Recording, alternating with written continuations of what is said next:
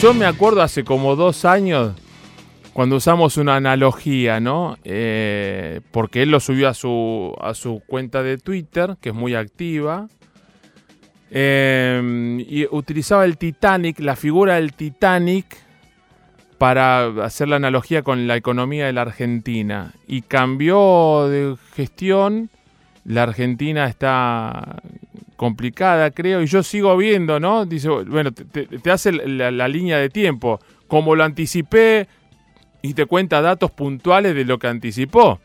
Y lo que iba, dije que iba a pasar y te muestra lo que está pasando.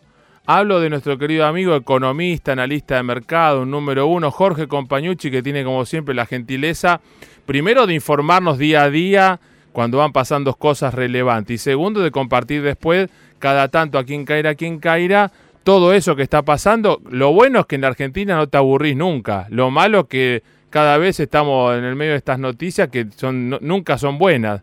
Querido amigo, buenos días, gracias por estar en Caira quien Caira. ¿Cómo estás, Jorge? ¿Cómo estás, Mario? En esta mañana de sábado, eh, tratando de charlar con los amigos, más que de informar a veces. Sí, la, eh, eh, la idea es eso, ¿no? A través de la charla de, de pares, eh, ten- tener el valor agregado que es lo que vos sabés y lo que vos a veces pronosticás si alguno dice, eh, no, es tal cosa, alarmista, o por, qué, y la mirada pesimista, y la, na- ¿Qué tapa? ¿Cómo está? ¿Viste? Hay una canción de los Super Ratones, una banda marplatense. ¿Cómo estamos Sí. hoy? Eh?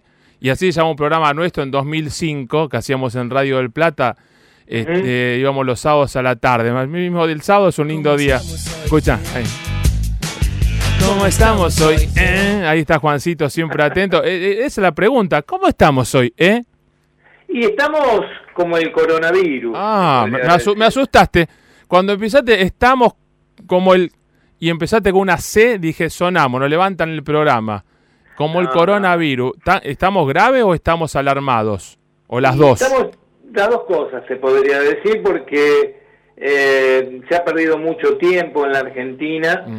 Eh, como bien sabés, yo a fines, casi te puedo decir al principio de fines de diciembre, principio de, de enero, eh, anticipé en- materia de mis análisis de flujos de inversión, Sí. del dinero como gira en el mundo, eh, que eh, a fines de febrero o marzo iba a haber un cisne negro Sí. fuera de los mercados internacionales que iba a empezar a generar eh, un derrumbe de gran escala, en lo- en la jerga bursátil se le llama un crash, Mm. a caídas verticalizadas de los mercados mundiales, algo no visto desde la posguerra, que lleve indudablemente un marco de recesión y de depresión en mercados emergentes y a los mercados desarrollados a una crisis sistémica, sobre todo en el sector bancario. Bueno, esto que, que se visualizaba en materia de la secuencia de precios es lo que determinó este, el- el- la dura caída de los mercados en las últimas dos semanas. Para darte una idea, Mario, la caída de hace una semana atrás, sin sumar la de, de esta semana, Mm. eh, en Wall Street, Mm. es la caída más importante, eh, similar, yo te voy a decir, ponerle, la primera gran caída de Wall Street en el crash, en Mm. el histórico crash de la Gran Depresión de 1929, Sí. fue del 16.5% para el Dow Jones. Sí. Eh, la semana pasada cayó el 16%, Ah, para que te des una idea. Ah, Eh, y esto no se vivió en todas las crisis posteriores. Así que eh, esta pandemia en la cual los medios de comunicación en la Argentina, la verdad que me alarma el nivel eh, superficial Mm. con que se informa yo que estoy bastante eh, informado a Mm. nivel internacional, no es prácticamente un poco lo que se vislumbra desde Sí. nuestro país, es mucho más importante, por Sí. eso eh, las, eh, podemos decir, eh, la, la- la situación de cómo se está tratando de remediar en diferentes puntos del mundo, sobre todo lo que más conocemos fuera de China, es el tema, obviamente, Italia, que es un poco lo que más nos llegó a nosotros. Entonces, entre ese escenario de recesión mundial, de derrumbe de mercados internacionales, bueno, nosotros ya venimos mal desde el año, de los últimos dos años. Es el golpe de gracia. Por eso yo dije que el gobierno de Alberto Fernández perdió mucho tiempo eh, desde, desde que asumió su administración Sí. en sus idas y vueltas, tenía que haber presentado ya de hace rato una propuesta formal y ahí tratar de, tejer las negociaciones. Yo insisto, yo sigo eh, eh, observando las chances de un default. La situación internacional empuja cada vez más a la Argentina hacia un default. Eh, hoy por hoy la sartén por el mango la tiene el acreedor y no la Argentina. ¿A qué quiero decir esto? que en el 2005 nosotros llegamos también a un proceso de reestructuración de deuda. ¿Qué pasa, Mario?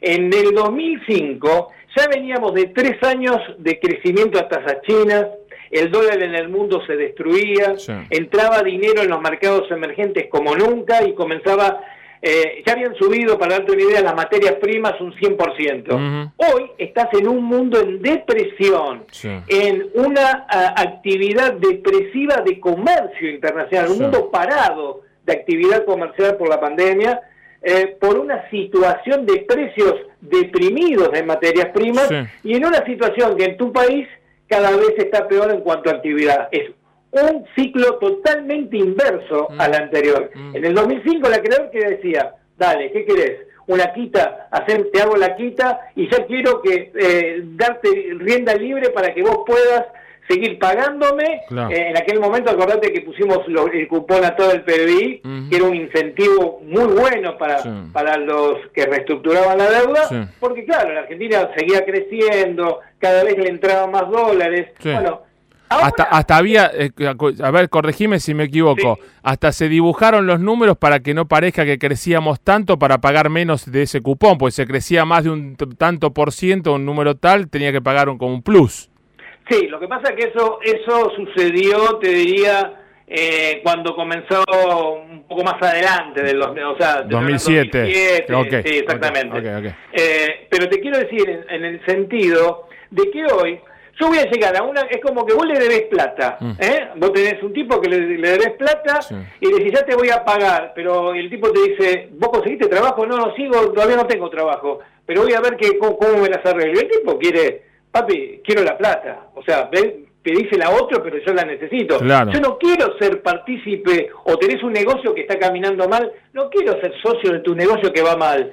¿Por qué? Porque eh, voy a tardar mucho más tiempo en recuperar ese dinero. Bueno, así está la Argentina en el día de hoy.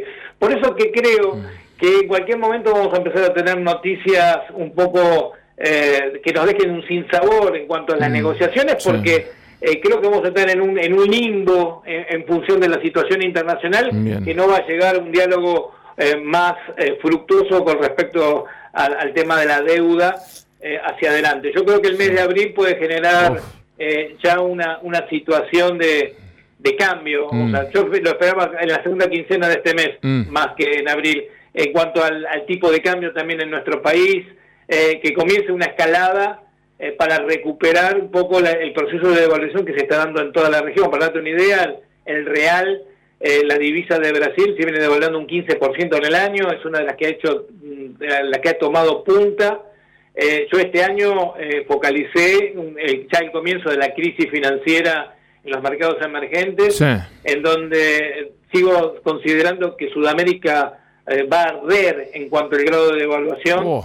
y sigo anticipando las chances eh, de que México sea el próximo país en crisis en Latinoamérica, eh, advirtiendo la chance también incluso que López Obrador no termine su mandato en función de esta crisis. Pará, déjame hacerte una pregunta ahí.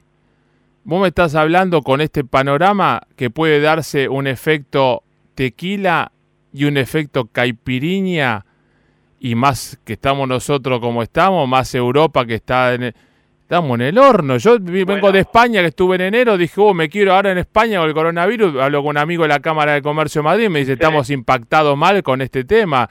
Ya no tenemos solución. ¿Qué voy a Marte? ¿Me anoto en un vuelo a Marte? ¿Qué hago? bueno, eh, yo uno de los de las advertencias que focalizaba ya para, para, para el periodo 2020-2022 mm. era precisamente que aquellas crisis que padecimos en los años 90 las vamos a tener todas juntas, Caipiriña, el efecto tequila. En el cuando yo estoy anunciando esto de México, yo lo tomo como un nuevo tequila light, no en la gravedad del anterior, pero en dadas las circunstancias sigue siendo importantísimo su gravedad. Y un efecto tango, o sea, todas las mini crisis que padecimos en los 90 en una sola. Por eso, por eso que los políticos no están preparados para el ciclo eh, en el actual y obviamente el año entrante, ni Bolsonaro, ni López Obrador, ni Alberto Fernández. Querido amigo, te seguimos a través de Twitter en... En arroba compa 1968 o simplemente eh, cualquier oyente con googlear compa 1968 puede entrar sin tener cuenta de Twitter y se puede informar todos los días de economía y finanzas de todo el mundo. Gracias por mantenernos informados, por la sinceridad, por el rigor periodístico de la información. Lástima que la cosa está complicada. Abrazo grande. ¿eh? Acordate que en el 2023 cambia y viene la luz al fondo del camino. Qué maestro que sos, ¿eh? Los números. Ya, ya te meto candidato. Decí que, que Biden está repuntando. Si no, te, te hago ciudadano y te pongo ahí en la candidatura. Abrazo grande. ¿eh? Buen fin de. Chao. Jorge Compañucci, La Economía.